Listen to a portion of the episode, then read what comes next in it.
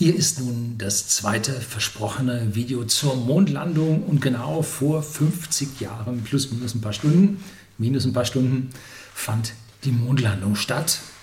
Und heute möchte ich Ihnen ein bisschen mit diesem Modell, was Sie ja schon vom Teil 1 kennen, finden Sie den Link in der Beschreibung unten, möchte ich Ihnen nun dann erklären, wie die Mondlandung stattgefunden hat. Dazu habe ich ein paar Hilfsmittel. Ähm, und zwar hier die dritte Stufe, den Übergangskonus, ähm, das Apollo-Raumschiff mit Versorgungsteil und die Mondfähre leider nicht mehr da in diesem Modell.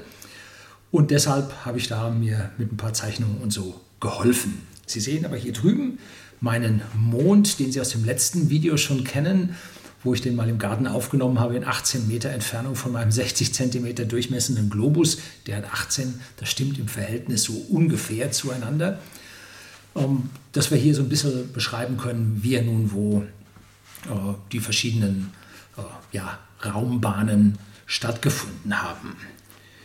Jo, die Mondrakete selber, von der wir jetzt nur das oberste Teil sehen, war 86 Meter hoch, ohne den Rettungsturm, den ich jetzt mit einem Cuttermesser abgemacht habe, weil den haben wir ja in 90 Kilometern Höhe beim Start schon abgeworfen und die Gesamtrakete war mit diesem Fluchtturm, da habe ich mich übrigens einen Fehler gemacht, habe ich drei Triebwerke gesagt, drei Feststofftriebwerke, das waren vier, um, weg. Wir sind also dann mit diesem Teil mit 50 Tonnen auf der Mondbahn. Der untere Kegel ist schon weg, dieser Übergangskegel, der habe ich jetzt nur, weil sonst fällt das Ding um. Ne? Also darunter ist das Triebwerk, mache ich gleich ab, sehen Sie dann. Und ja, da werden wir uns jetzt im Detail drum kümmern. Bleiben Sie dran.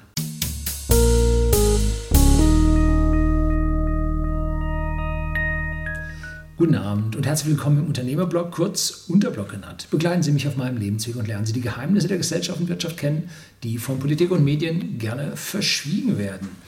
Und heute sind wir auf dem Weg zum Mond, beziehungsweise waren wir Menschheit vor 50 Jahren auf dem Weg zum Mond.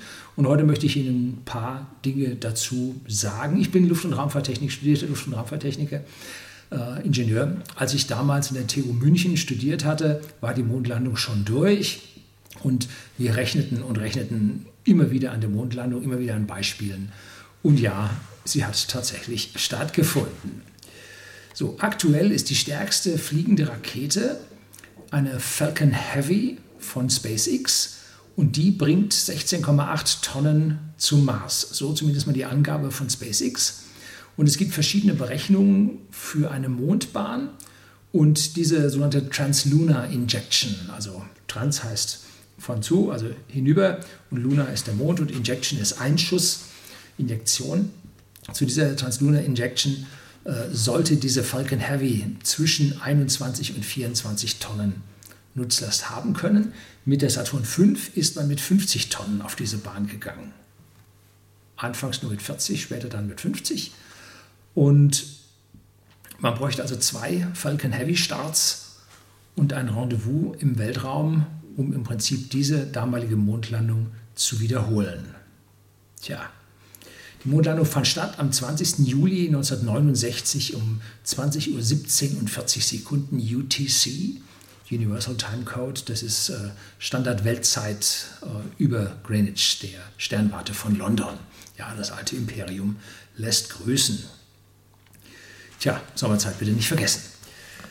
Neil Armstrong, kommen wir mal zu den Menschen, die da geflogen sind.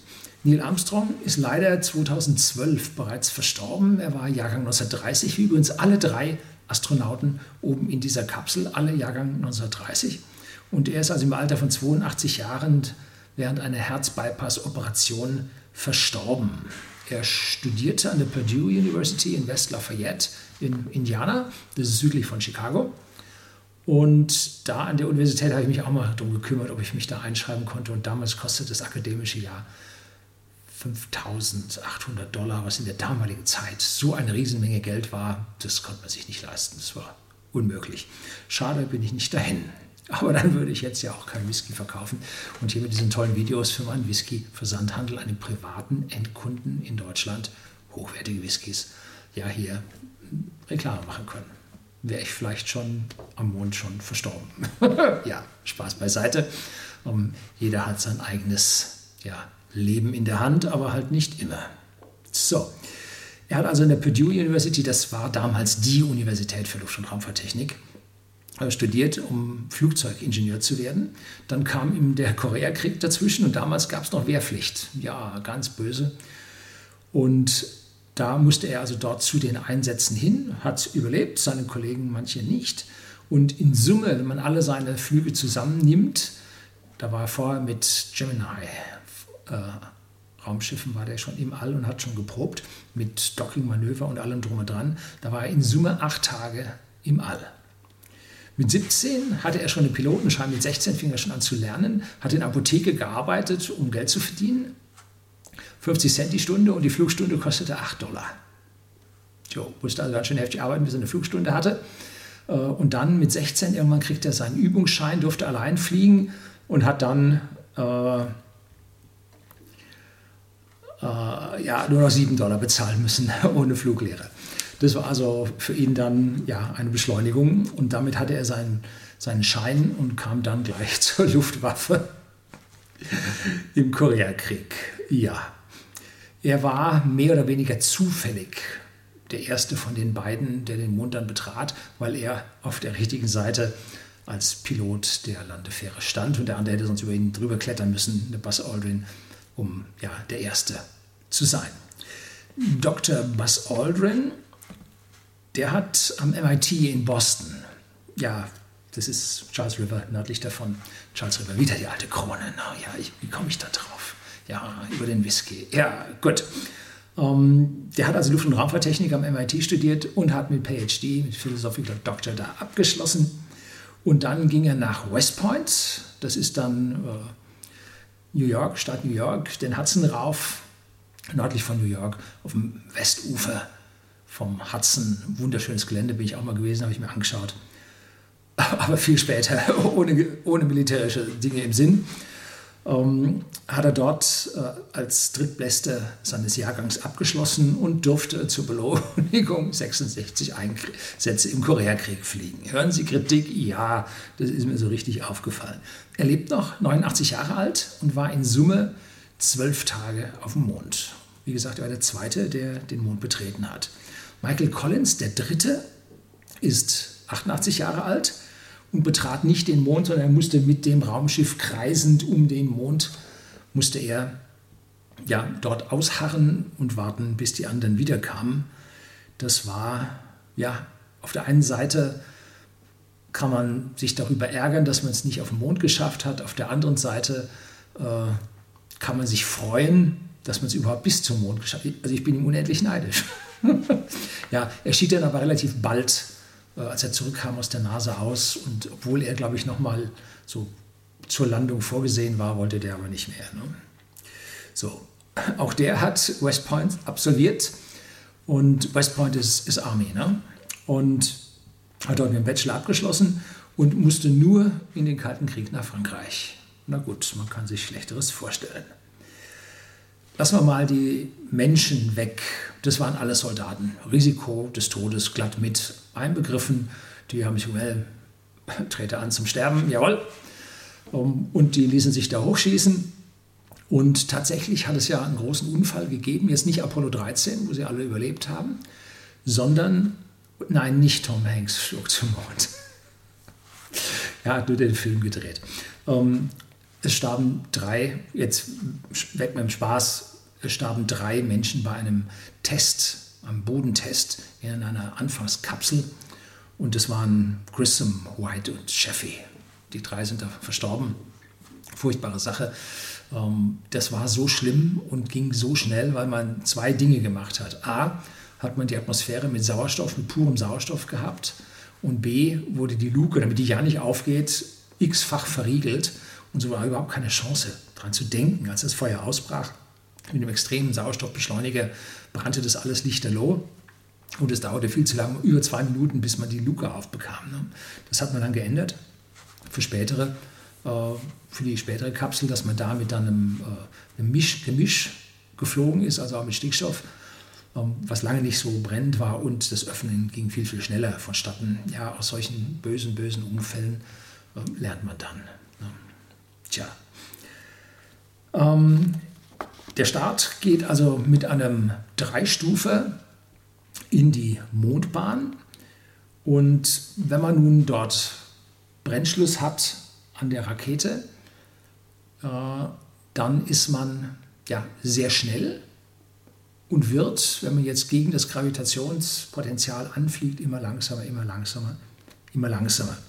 Und um von der Erdumlaufbahn auf so eine Translunar Injection Bahn zu kommen, braucht man zwischen 3 und 3,3 Kilometer pro Sekunde Geschwindigkeitsdifferenz und da muss schon ordentlich was drin sein. Ne? Also da hat man hier Wasserstoff-Sauerstofftriebwerk, beide flüssig, um entsprechend was mitnehmen zu können. Mal schauen, ob ich das da abkriege. Oh, Absturz! Absturz! Äh, das ist hier so eine Scheibe, wo man dann da reingucken kann. Äh, und hier unten sieht man also dieses einzelne Triebwerk. Das kann man dann übrigens äh, wieder starten, um erst von der Kreisbahn dann auf die Translunar Injection Bahn zu kommen. Und das Interessante daran, hier sieht man so kleine silberne Kästchen. Da sind kleine Feststoffraketen drin. Denn wenn man jetzt wieder einschießen will, äh, dann muss sich ja der Treibstoff und der Oxidator unten am Tank befinden. Dann hat man mit diesen kleinen Raketen, auf der anderen Seite auch nochmal, hat man das Ding schon mal ein Stück beschleunigt, dann wusste man, die ganze Masse ist unten und dann konnte man das Triebwerk zünden. Denn sonst hätte er vielleicht ja, Luft angesaugt und dann hätte es nicht geklappt. Ne? Wäre schlecht gewesen. Also war alles tricky-dicky durchdacht. Und dann hat man hier oben aufgemacht, das hat man so vier Segmente aufgeklappt. Das geht jetzt bei diesem Teil hier nicht. Geht es denn überhaupt irgendwie ab? Nee, das ist zugeklebt, sehe ich gerade. Und da zieht man dann im Prinzip das Mondlande- und Startfahrzeug oder Wiederstartfahrzeug dann da oben raus. Und das funktioniert folgendermaßen. Man trennt dieses Raumschiff von diesem Kegel. Ist man, ich weiß nicht, 50, 100 Meter weggeflogen. Dann klappt man den Kegel auf, dreht das Ding rum und fliegt jetzt ran und koppelt an dieses Mondfahrzeug an und zieht es wieder raus. Und dann hat man die Oberstufe äh, gedreht und äh, zum Absturz wiedergebracht. Äh, eine, glaube ich, kreist noch in einer Sonnenbahn. So, und dann hat man hier, jetzt habe ich mal ein kleines Bildchen genommen, hat man vorne dieses Mondfahrzeug hier mit dran. Sie sehen hier diese kleinen äh, roten Düsen. Äh, von denen gibt es rundherum vier Sets, A4 Düsen, die sogenannten Quads mit denen lässt sich das Raumschiff wunderbar bewegen. Das Reaction Control System mit jeweils vier Düsen in einer Einheit. Und damit konnte man nun hier ranfliegen und docken. Und diese gleichen oder ja die gleichen Quads, selbe Bauart, finden sich also auch am Mondfahrzeug, dass man also auch mit dem Mondfahrzeug entsprechend navigieren kann. Allerdings erst, wenn man es rausgezogen hat und nachher am Mond abgetrennt hat, dann kann man mit den äh, Quads hier sich auch bewegen. So, und so geht es denn nun zum Mond. Und während des Fluges zum Mond dreht sich dann das ganze Ding langsam um die eigene Achse, damit es nicht von einer Seite total von der Sonne erwärmt wird und auf der anderen Seite total einfriert. Darum wird er ganz leicht gedreht. Das kann man auch mit diesen Quads äh, machen. So. Jetzt kommen wir nacheinander erst zu der Apollo-Kapsel, das ist dieser Kegel vorne drauf, dann zu dem Versorgungsmodul, dann zum Mondfahrzeug, was aus zwei Teilen besteht, dieser goldenen Landestufe. Da sind Treibstoff, Tanks, Treibstoff, Triebwerk drin, mit dem man landet. Und von diesem Podest aus muss man dann die Leiter runter auf den Mond und so Proben nehmen, wieder rauf. Und dann startet man mit diesem silbernen Teil wieder zurück zu diesem Gerät, dockt wieder an.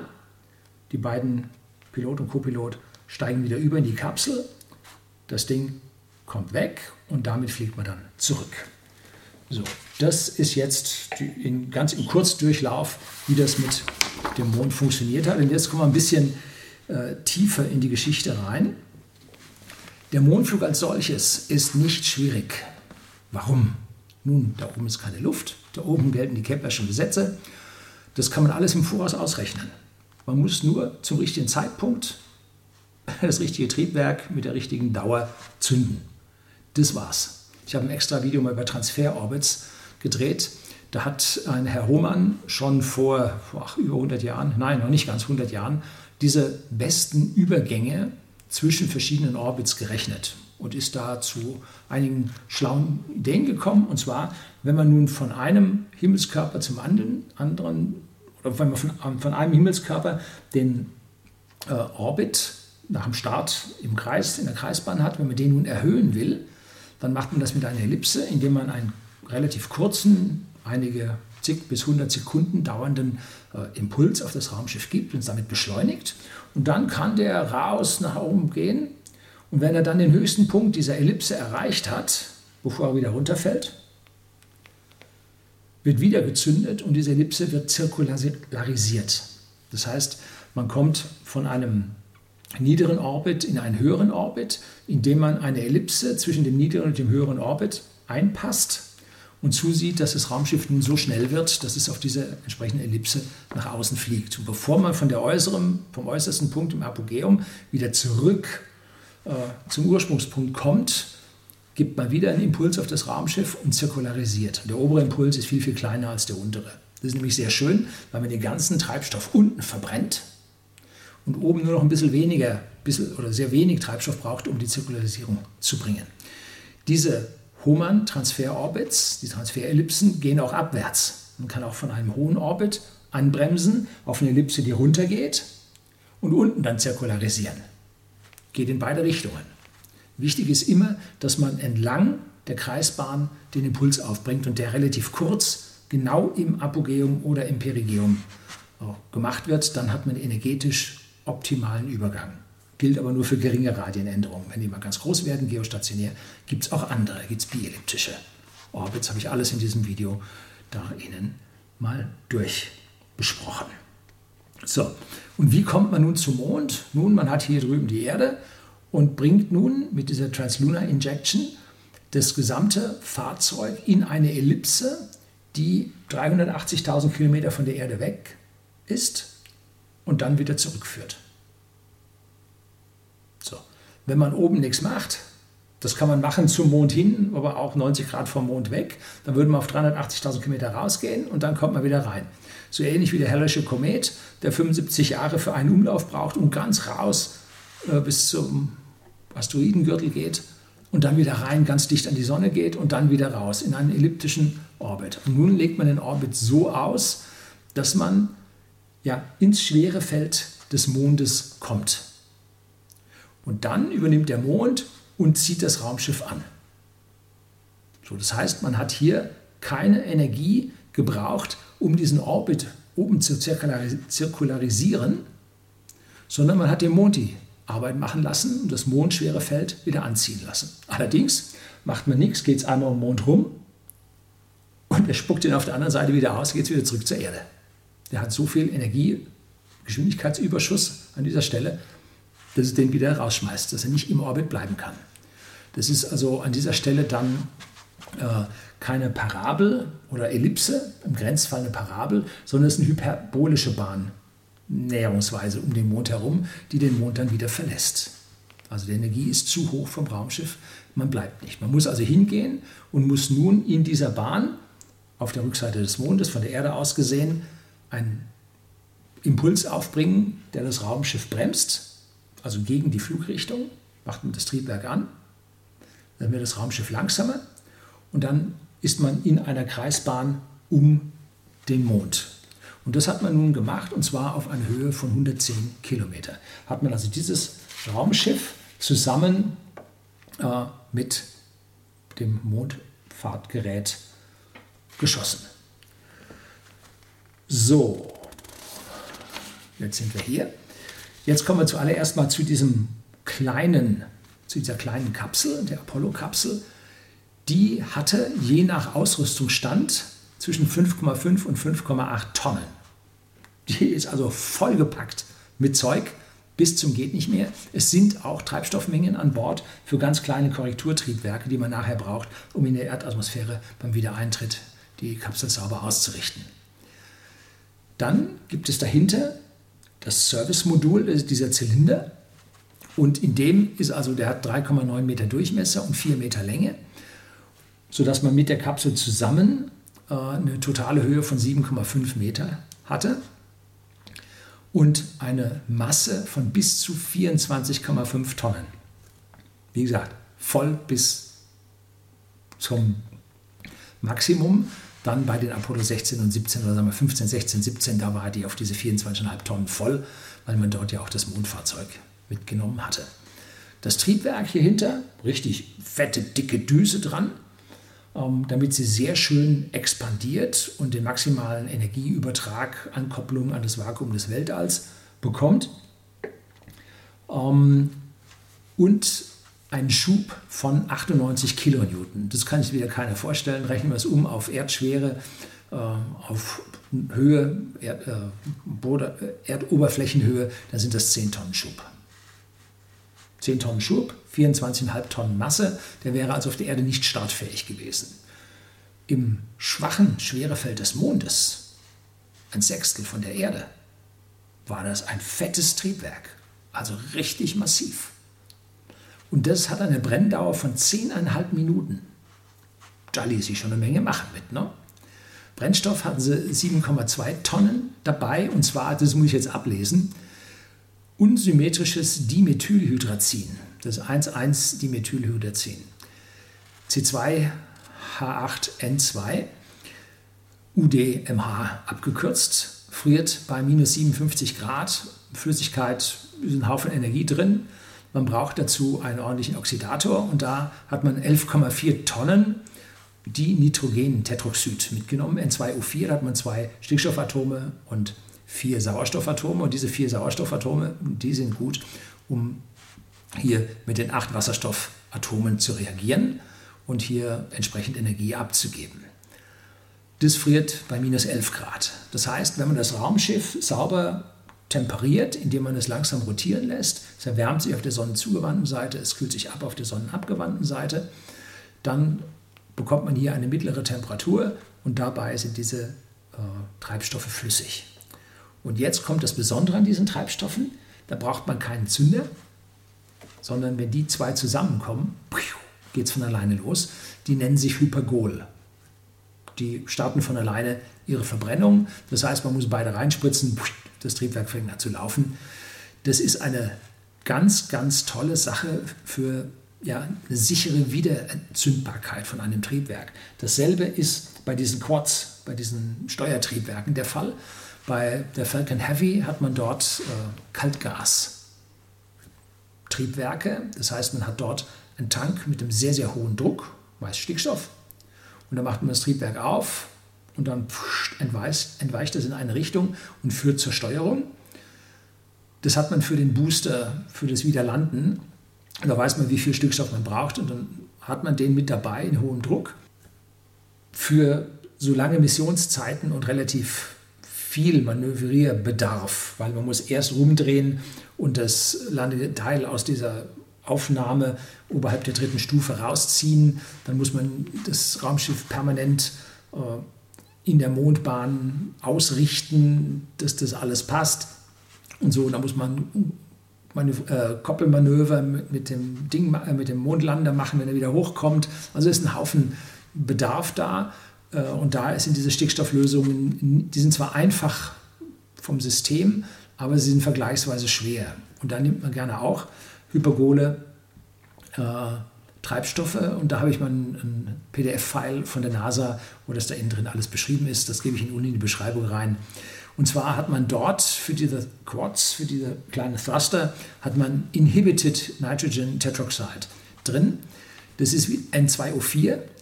Ähm, wie bei den großen, aber man hat noch Zusätze drin, dass das Ding ein bisschen stabiler ist. Und dazu hat man Monomethylhydrazin. Das ist ein bisschen giftiger. Ähm, ja, und dann hat man Heliumdrucktanks, damit man das ständig unter Druck hat, dass äh, ja, sich keine Blasen drin bilden und so eine Düse zu stottern anfängt. Das braucht keiner. Ähm, und man muss also mit diesen Drucktanks diese beiden Flüssigkeiten nur zur Düse drücken und dann entzünden die sich selber und geben hier den Schub ab. Äh, dieses äh, Inhibited Nitrogen Tetroxide ist bei minus 52 Grad dann erst fest. Also auch das ist super flüssig.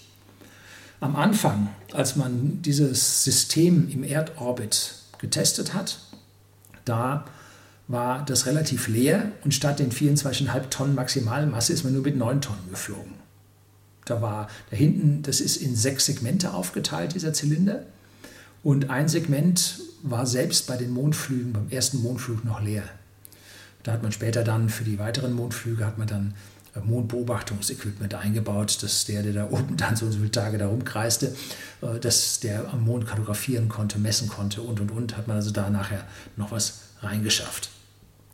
In der Erdumlaufbahn, wo man dann das alles getestet hat, auch das Rausziehen des Landegeräts getestet hat, äh, da hat man dann eine schwächere Unterstufe genommen. Dabei hat man nicht diesen, diese gewaltige S1C Unterstufe genommen, sondern hat die 1B oder wie das Ding hieß, äh, eine kleinere genommen. Das wäre das wär ja Verschwendung gewesen. Ne?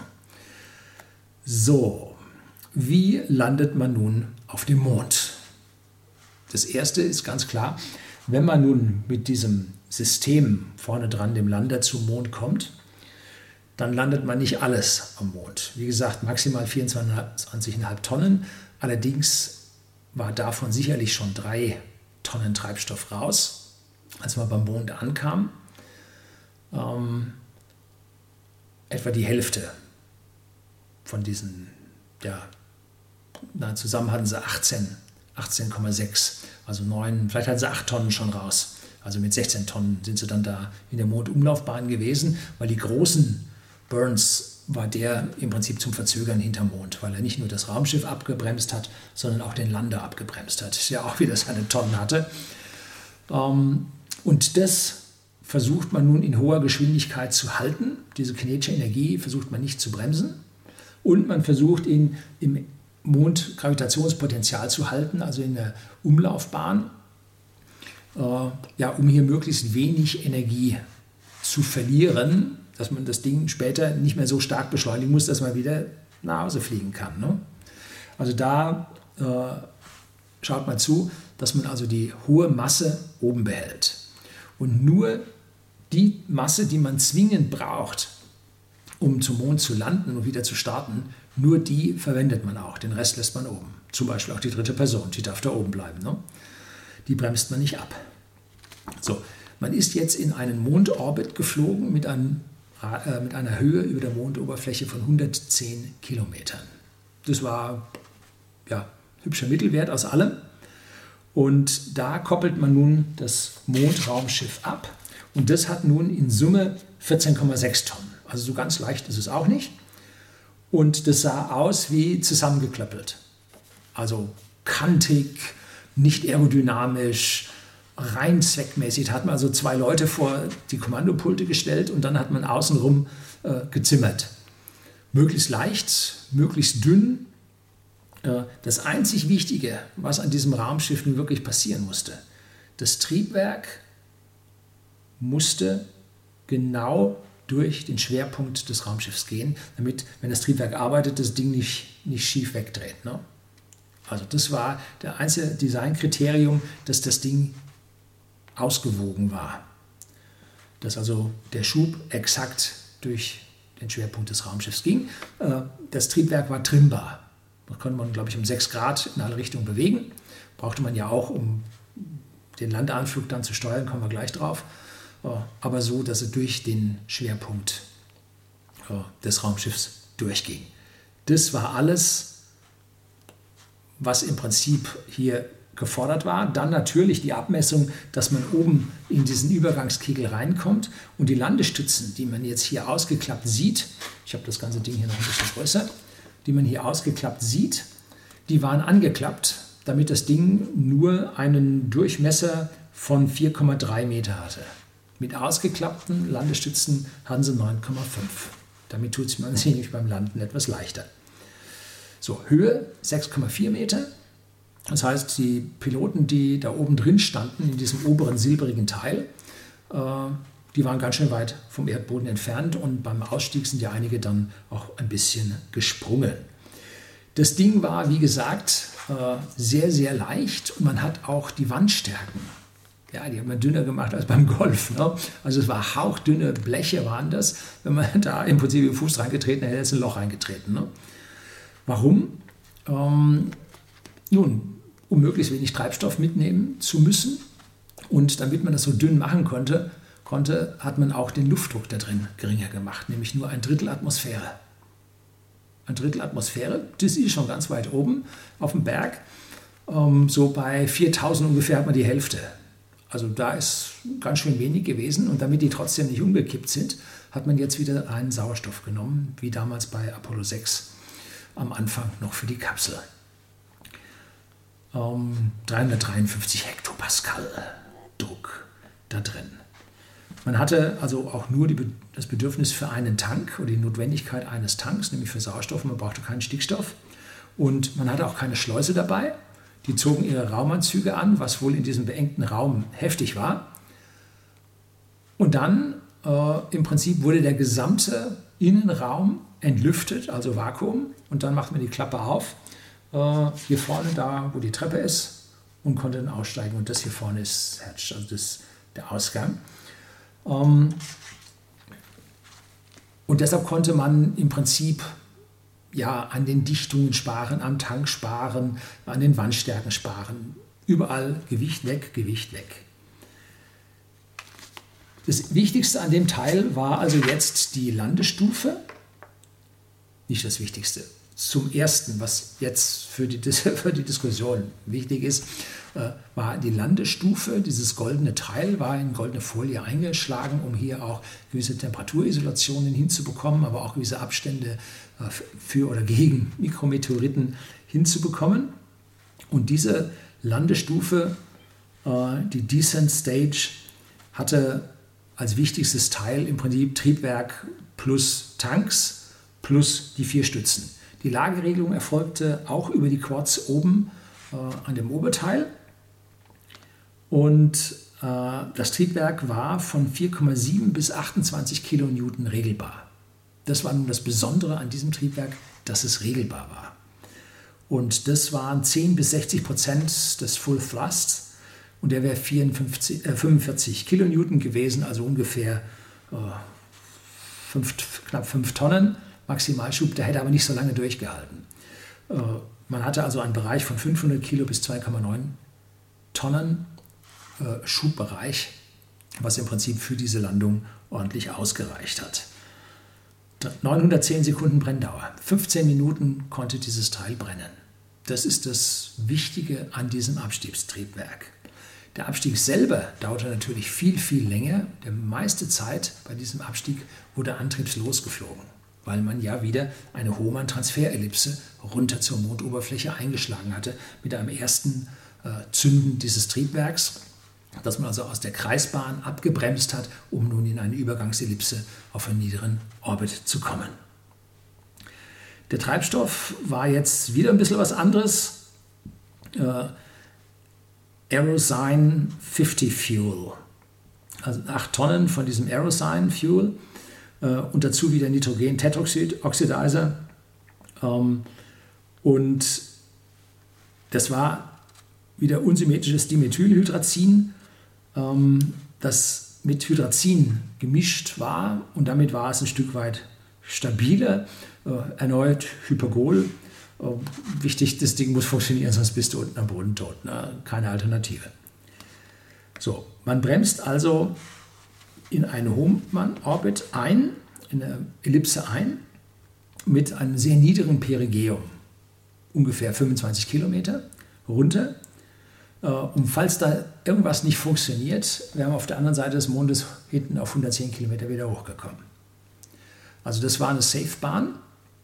Wenn also das das erste Mal beim Bremsen geklappt hätte und jetzt hätte es beim zweiten Mal nicht geklappt oder man hätte irgendetwas abbrechen müssen, weil irgendwas nicht gestimmt hätte, Bordcomputer ausgefallen, irgendwas, wäre man hinten wieder hochgekommen.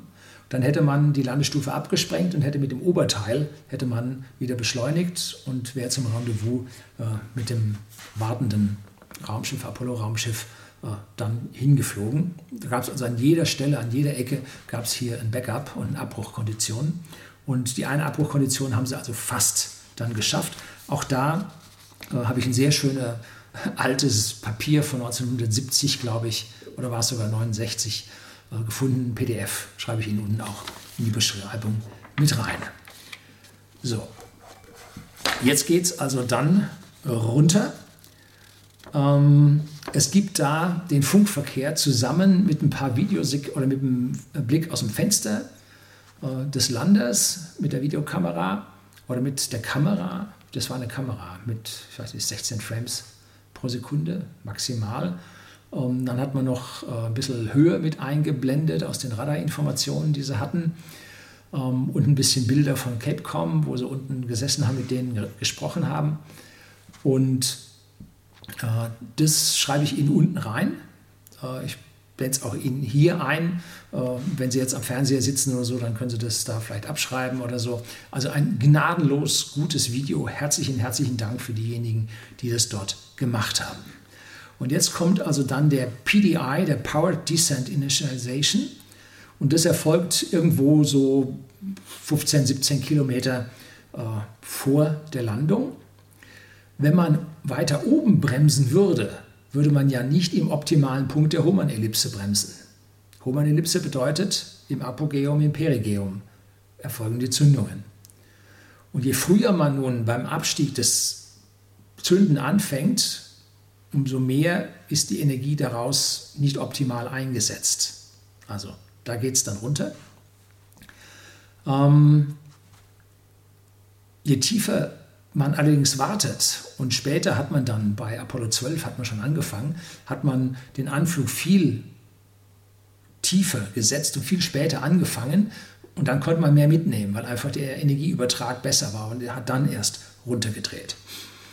So, die Mondanziehung ist nur ein Sechzehntel der Erdanziehung und ohne Raumanzug könnte man ja drei bis fünf Meter hochspringen. Also das ist äh, wenig und deshalb braucht man auch vergleichsweise wenig Energie und wenig Schub zum Abbremsen. Man hat hier einen Einstufer zum Bremsen mit Nutzlast, mit mehr Tonnen Nutzlast. Das muss man sich an der Stelle vorstellen. So gering ist die, Erdanzie äh, die Anziehung des Mondes. Ich glaube, ich habe mir die Daten auch mal irgendwo rausgeschrieben. Äh, der Mond hat ähm, ein 81. der Masse der Erde und ein 64. glaube ich äh, des Volumens der Erde. Das heißt, er ist im Inneren auch noch leichter als die Erde. Äh, da zieht also dann deutlich weniger an und man kommt mit weitaus weniger Treibstoff an. So, jetzt kommen wir also zum Bremsen selber und so. Jetzt sehen Sie hier den Treibstoffstrahl mit meinem roten Pfeil. Und die kleinen Pfeile äh, jetzt äh, unter meiner Nase, das sind diese Steuerdüsen, diese Quads. Damit kann man also minimale Korrekturen machen. Ähm, mit dem großen Triebwerk kann man auch um 6 Grad drehen. Da kann man also auch noch Korrekturen machen. Ähm, und jetzt fliegt man also auf den Mond zu. Nehmen wir an, das Fass wäre die Mondoberfläche. Jetzt kommt man da ziemlich parallel an, leicht abwärts von der Hohmann-Ellipse und jetzt beginnt man also mit einem heftigen Bremsen. Hört man nichts. Na, doch innen drin hört man Vibrationen.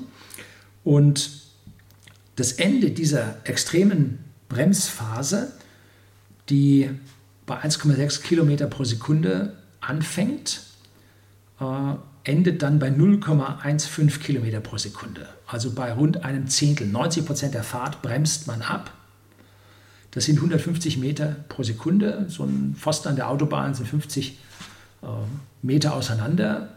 Drei solche Pfosten in einer Sekunde. Wir sind noch ziemlich schnell. So, und dann sucht man sich einen Punkt oder man hat einen Punkt und dazu muss man auch aufpassen, die Fenster, die man hier sieht, diese Dreiecksfenster, die zeigen nach unten. Man schaut also runter auf die Mondoberfläche genauso wie der Space Shuttle immer kopfüber geflogen ist, dass man im Prinzip aus der Cargo Bay vom Space Shuttle immer die Erde gesehen hat. So hat man die Fenster so angeordnet, dass man äh, den er äh, Mondboden sieht. Und jetzt fliegt man parallel zum Mondboden und bremst ab, wird dabei langsamer und muss nun das sogenannte Highgate erreichen. Das ist ein Fenster, ähm, ein geometrisches Fenster auf einer speziellen Position am Mond, dass man mit einem gewissen Geschwindigkeitsvektor äh, und einer gewissen ja, Geschwindigkeit durchfliegen muss, dann ist man gut äh, und gewissen Treibstoffreserven durchfliegen muss, dann ist man gut, dass man es tatsächlich zum Mond mit der Landung schafft. Das ist mehrfach gerechnet worden. Äh, das äh, war denen an dieser Stelle soweit klar. Dann muss man das Raumschiff drehen. Und zwar äh, zuallererst mal so um die Achse. Und jetzt schaut man, war schon richtig. War schon richtig. Äh, zuerst ist man so geflogen, schaute nach unten. Und dann muss man das Raumschiff drehen um die Längsachse. Und jetzt schaut man mit dem Fenster nach oben und sieht nichts mehr. Warum? Nun, weil jetzt geht es zum Landen und man hat ja eine Vorwärtsgeschwindigkeit und möchte aus dem Fenster nach vorne bei der Landung sehen. Also zuerst guckt man bis Highgate, ähm, dass man an der richtigen Position am Mond ist. Man guckt nach Bodenstrukturmerkmalen. Ja, man ist richtig, man ist richtig, alles gut. Dann dreht man, jetzt sieht man nichts mehr, schaut in den Weltraum rauf und hat ein Computerprogramm für eine Automatiksteuerung eingestellt. Da waren zig Programme, waren da drin. Äh, und da waren wir dann jetzt auf Programm 62, 63, 64 irgendwo da. Äh, und jetzt wird in der Approach-Phase weiter gebremst. Zuerst nach dem Highgate erfolgt das Drehen, dann äh, kommt die Approach-Phase. Und das Raumschiff wird jetzt Stück für Stück aufgerichtet mehr und mehr. Das kann man in diesem äh, Complete Descent Video kann man das sehen. Wird mehr und mehr aufgerichtet und man kommt mehr und mehr zum Boden hin. Äh, und das erfolgt dann, das finale Aufrichten erfolgt dann am sogenannten Low Gate. Und an diesem Low Gate wird der Computer abgeschaltet und man fliegt von Hand. Und sucht dann mit Bodensicht, sucht man nach seinem Landeplatz. Während dieses Übergangs kam es zu Computerfehlern aus Überlastungen. Das war dieser 1201, 1202 Fehler, der immer am Ende eines Zykluses, der Zyklus lief 10 Sekunden, glaube ich, so viel hat er rechnen müssen, ähm, einem sekundenlangen Zyklus und dann am Ende, peng, kam der Fehler. Und dann lief der wieder durch, peng, kam der Fehler. Und sie haben das Raumschiff ausgemessen gehabt, geguckt, wo sie sind, die Telemetrie sich angeschaut und gesagt, alles gut, dieser Fehler kann nicht relevant sein. War er auch nicht. Und schon bei Apollo 12 hatten sie das Problem dann gelöst gehabt. Das Ding war nämlich einfach überlastet. Das war alles. Der kam nicht am Ende mit dem Rechnung komplett zu Ende. Hat aber gereicht, um die Steuerung entsprechend äh, zu positionieren. Wenn man also dann im Low Gate drin ist, dann übernimmt man von der Automatik auf manuelle Steuerung und ist dann noch 120 Meter hoch, 400 Fuß und jetzt guckt man. Und die haben vorher mit diesem ganzen Computerfehler und so weiter, und vorher haben sie dann noch die Antennen, die man hier oben hat, äh, zur Kommunikation. Man konnte von dem Ding direkt zur Erde kommunizieren. Dazu muss man die Antenne aber ausrichten. Der Co-Pilot musste ausrichten. Auf einmal war der Empfang schlecht. Und dann hat man über das Raumschiff Relay zur Erde gemacht. Dann war der Empfang wieder besser. Äh, dann hat man die Antennen wieder auf Automatik gestellt. Äh, und dann kriegt man das wieder. Also da war heftig zu tun. Und da haben sie nun ein bisschen Zeit verbaselt, haben sicherlich auch einen hohen Puls gehabt und äh, haben nicht gemerkt, da wo sie hinfliegen, ist ein Trümmerfeld. Da kommst du nicht richtig hin mit Landen. Und wenn du nachher so schief stehst, kommst du auch nicht weg. Das ist fatal. Das schaffst du nicht. Wenn man sich da die NASA-Dokumente anschaut, wie das mit der Höhe rauf und runter und so weiter, äh, ja, heftig, wie die da rumgeeiert sind. Ähm, und sie haben massiv Reserve gehabt. Ich sag mal, zwei Minuten Reserve hatten die. Äh, die haben sie aber ausgenutzt. Ne? Es gibt da ein Bordmanöver, da sprengt man den unteren Teil des Raumschiffes ab und den oberen Teil, mit dem fliegt man weiter. Wieder zurück. Und dieses Bordmanöver war für 30 Sekunden vor der Landung vorgesehen. Weil da, bis das Ding abgesprengt ist, bis die obere Stufe zündet und so, vergeht noch Zeit. Äh, schwierig. dass du da das alles noch gebacken kriegst in den letzten 30 Sekunden, wenn du da auf den Mond zustürzt. So, und äh, nein, der Landing Abort war 20 Sekunden. So, 20 Sekunden Landing Abort und sie haben bis 30 Sekunden gebraucht, bis sie gelandet haben. Das war 5 vor 12, 10 Sekunden vor Abortmanöver. Krass. Und zum Schluss hat man wohl noch äh, ausgerechnet und äh, Tankanzeigen ausgelesen und es waren wohl noch 113 Kilogramm Treibstoff mit drin. So, nun waren sie also 30 Sekunden vor Treibstoffende direkt am Boden und da sieht man an diesem Tellern, an den Landetellern unten äh, Sensoren. Wenn die den Mondboden berührten und knickten, dann stellt das Triebwerk sich selbst ab und da der Mondanziehungskraft nicht so groß ist, kam es dann zu einem sanften Landen. Man kriegt dann auch mit äh, in, den letzten, in der letzten Minute ungefähr, wie Mondstaub aufgewirbelt wird. Man hat geringe Fahrt nach vorne, wird ja immer weniger. Genauso wie die Fahrt nach unten immer weniger wird, man verzögert mehr und mehr. Und jetzt hat der Mondstaub die Möglichkeit auch nach vorne äh, zu stauben Richtung Fenster, weil man ja im Prinzip noch langsam nach vorne geht und immer langsamer, immer langsamer, dass man nicht mit irgendeiner Fahrt, sei es nach vorne oder sei es nach hinten, aufsetzt, dann brichst du nämlich die Beine ab. Auch nicht gut. Und da sieht man also dann den Mondstaub aufwirbeln und dann äh, kriegen die Sensoren Kontakt, Triebwerk aus und dann sackt der ganz ein Sechstel Erdschwerkraft sackt er langsam auf den Boden und steht dann auf mit diesem fast ein Meter durchmessenden Teller. Wie gesagt, für Apollo 12 hat man dann den Anflug verändert. Man hat ihn flacher noch gemacht, dass man also viel länger parallel zur Mondoberfläche fliegt und bremst, weil man dann viel dichter am Hohmann-Orbit dran bleibt, viel weniger Energie aufbraucht und erst ganz zum Schluss relativ schnell aufstellt und landet. War dann schwieriger, äh, man konnte allerdings mehr Ladung mitnehmen. Man hat das geschafft. Das war eine Möglichkeit, mehr Last auf den Mond abzusetzen. Die andere Möglichkeit war, an der großen Saturn V Trägerrakete, wie ich es im ersten Video schon erzählt hatte, äh, Masse zu sparen. Allerdings am meisten bringt es, wenn man an dieser Oberstufe Masse spart. Weil mit dieser Oberstufe ähm, hast du ein 1 zu 1 Verhältnis für die Mondbahn. Ne? Äh, an der Unterstufe musst du 15 Kilo einsparen, äh, damit du oben ein Kilo mehr mitnehmen kannst. Also die Optimierungen fanden vor allem oben statt. Ne? Je höher bei der Stufe, umso besser an der Stelle ist es. Die Aufstiegsstufe passiert nun so, oder der Aufstieg, der Widerstart passiert nun so, dass man das goldene Gestell unten stehen lässt und mit dem oberen Teil nun nach oben wegfliegt. So, und zwar mit einem Triebwerk, was man nicht modulieren kann, aber wieder starten kann. Man startet mit den 1,6 Tonnen Schub, die das Ding hat, und baut nun Geschwindigkeit auf. Und zwar zuerst muss man vom Landegestell wegkommen, ein, zwei Sekunden, dann ist man da weg.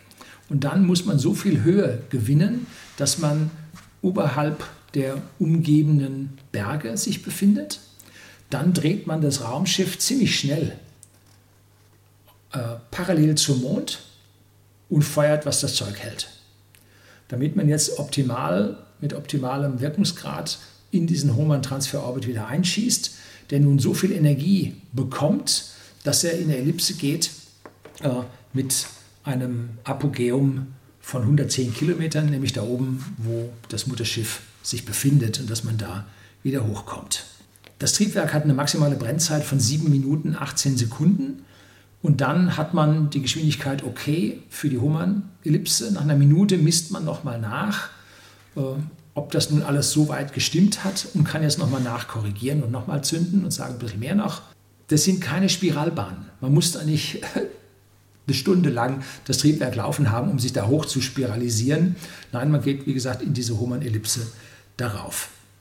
Ähm, was man da im Fernsehen gesehen hat an Ellipsen, äh, an Spiralen, die da gezeichnet wurden, vollkommenes technisches Unverständnis. Da hätten sie sich ein bisschen besser ja, wissenschaftlich beraten lassen sollen. Ähm, oben dann, wenn man die Höhe erreicht hat, wieder ein Brennen, ein Brennen des Triebwerks zum Zirkularisieren, die Energie aufbringen, dass man jetzt diesen nicht wieder runterfällt auf das Perigeum von 25 Kilometern, sondern dass man oben auf den 100 Kilometern jetzt in die Kreisbahn kommt äh, mit dem Command-Modul. Äh, jetzt muss man sich angucken, wie war der Orbit um den Mond. Der Mond liegt 5,5 Grad außerhalb äh, der Ekliptik. Ähm, dann äh, also seine Bahn zur Erde, 5,5 Grad. Dann hat der Mond auch noch eine, eine Drehachse, wo er sich einmal im Monat um die Erde dreht. Auch die ist noch ein bisschen gedreht.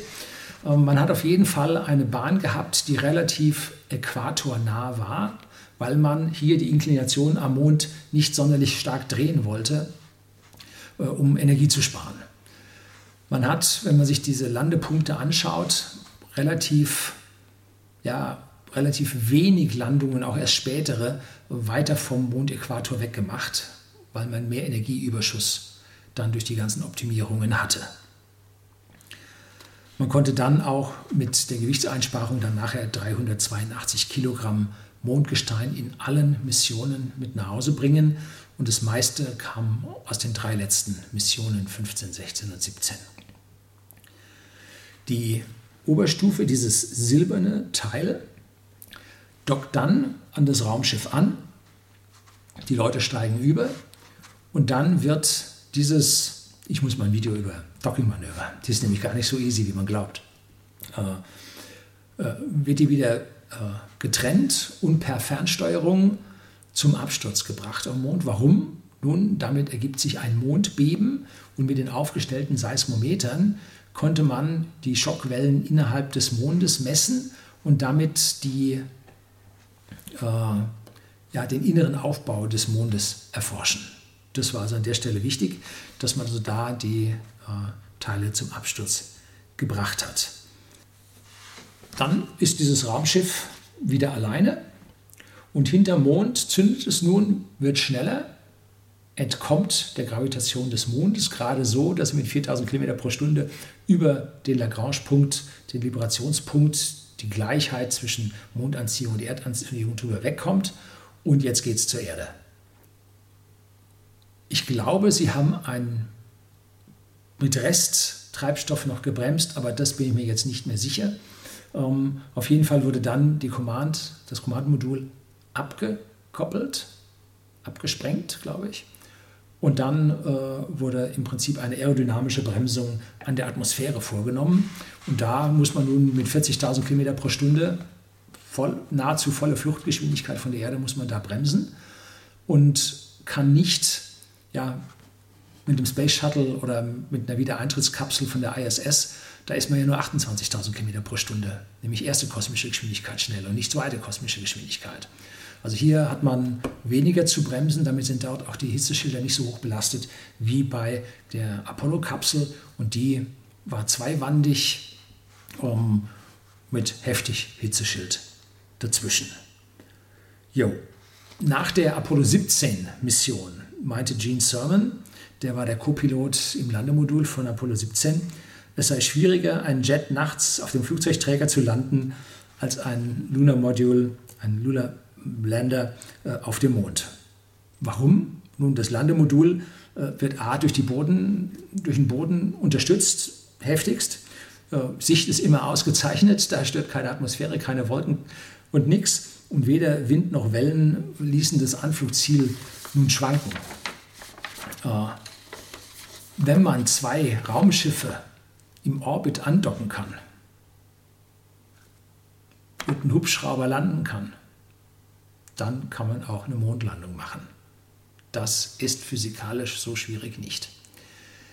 Das Problem ist die Vielzahl an Fehlermöglichkeiten, die Millionen an Einzelteilen, die dort ineinander greifen und die alle, alle funktionieren müssen. Man hat gewisse Redundanzen gehabt, man hat Abbruchpunkte gehabt, ähm, die man nicht oder nur sehr selten hat nehmen müssen und waren auch nie missionsgefährdend, so wie ein Abschalten, ein früheres Abschalten eines Triebwerks äh, in der ersten Stufe von der Saturn V. Man hat dafür dann das mittlere Triebwerk, was normalerweise früher abgeschaltet wurde, länger laufen lassen, hat im Prinzip die Bahn doch noch erreicht und damit die Mission nicht gefährdet. Also überall waren solche Punkte, äh, wie zum Beispiel bei der Landung, Abbruch, äh, Abstoßen des Landegestells, Aufstieg mit der Oberstufe. All das war da. Oder wenn die Zündung zum Mond, zum Einschuss in die Mondumlaufbahn nicht geklappt hätte, wäre das Raumschiff von alleine wieder zurückgekommen. Man hat überall diese Sicherheiten eingebaut, aber nun die letzte Sicherheit kann es nicht geben. Und genau das passierte bei Apollo 13, bei dem Schaden, wo ein Tank explodiert ist. Und warum ist dieser Tank explodiert? Dieser Tank hatte ein Heizelement. Man kriegt die Thermo, thermisch die Sache nicht ganz so stabil, äh, wenn man das Raumschiff dreht. Manche Tanks muss man ein bisschen nachheizen. Und dieses Teil war bereits eingebaut gewesen, wurde wieder ausgebaut und dann wieder eingebaut. Und bei diesem Ausbau und Wiedereinbau oder bei dem Ausbau muss es beschädigt worden sein, was man nicht bemerkt hat. Und beim Wiedereinbau war diese Isolation, Isolation untergeknickt, angerissen, angescheuert, wie auch immer. Und führte dann letztendlich nach einem gewissen Einsatz der Heizung dann zum Versagen und zum Explodieren. Tja, das war eine schlimme Geschichte, ist aber gut ausgegangen. Äh, hat gesehen, dass ja, ausreichend Redundanz an Bord war. Es war so Sie mussten Wege finden, wie sie mit dem, aber das kennen Sie alle. Schauen Sie Apollo 13 mit Tom Hanks an. Das war ganz gut. Tja, mit den heutigen Computern ist das alles überhaupt kein Problem mehr, ähm, solange man die Koordinatensysteme in Ordnung hat. So ein Marslander von den Amerikanern, der hat äh, zwischen SI-Einheiten und imperialen Einheiten äh, sich vertan und hat dann im Prinzip einen Schuss in die falsche Richtung gemacht und dann war der Lander verloren. Ne? Also man kann auch Fehler machen, ähm, aber die Computer sind heutzutage stark genug, stark genug um das zu schaffen. Äh, ihr PC zu Hause ist nicht nur millionenfach schneller, der ist milliardenfach schneller als das, was da an Bord war. Ne? Allerdings muss man sagen, etliches von diesen Bahnen wurde zuvor in den Großrechnern vorgerechnet und man spulte ja nur das vorgerechnete Programm ab. Tja, die Chinesen sind jetzt auf der Rückseite des Mondes gelandet mit der Chang'e 4. Und zwar ja, nicht auf der dunklen Seite des Mondes, nicht auf der Dark Side of the Moon, nein, sondern auf der erdabgewandten Seite, auch im Licht. Und damit man von dort aus Funksignale zur Erde übertragen konnte, hat man vorher einen Relaissatelliten gestartet.